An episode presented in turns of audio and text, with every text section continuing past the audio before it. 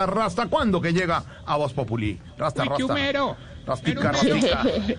Hola, rastica. Ey, Jorge, bendito amor, te ¿Cómo va? Lo quiero. mismo, mi rastica. ¿Hasta cuándo? Una, una preguntita. ¿U- ¿Usted tiene moto?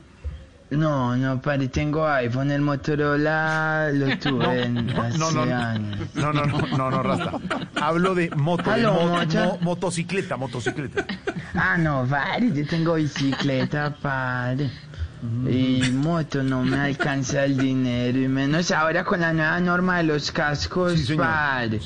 Me imagino a los policías en las calles a lo canción de Ricky Martin, una mordidita, una mordidita, una mordidita, pero menos mal ustedes aclararon la noticia porque a veces uno se confunde. Claro, se confunde.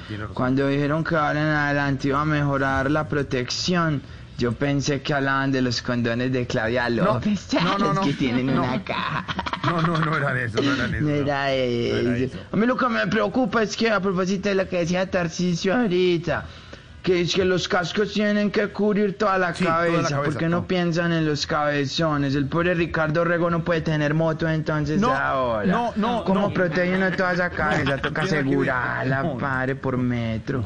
No, padre, yo compuse una canción para Lorena, para ver Ah, si para le puedo dar Lorena. una vuelta, a ver si le hago la vuelta a. Lorena cuando tenga una moto. Me da una vuelta Sí. en una moto. Sí. Pero si se pone el casco Lorena, porque sin Bueno. protección no la monto. Eso.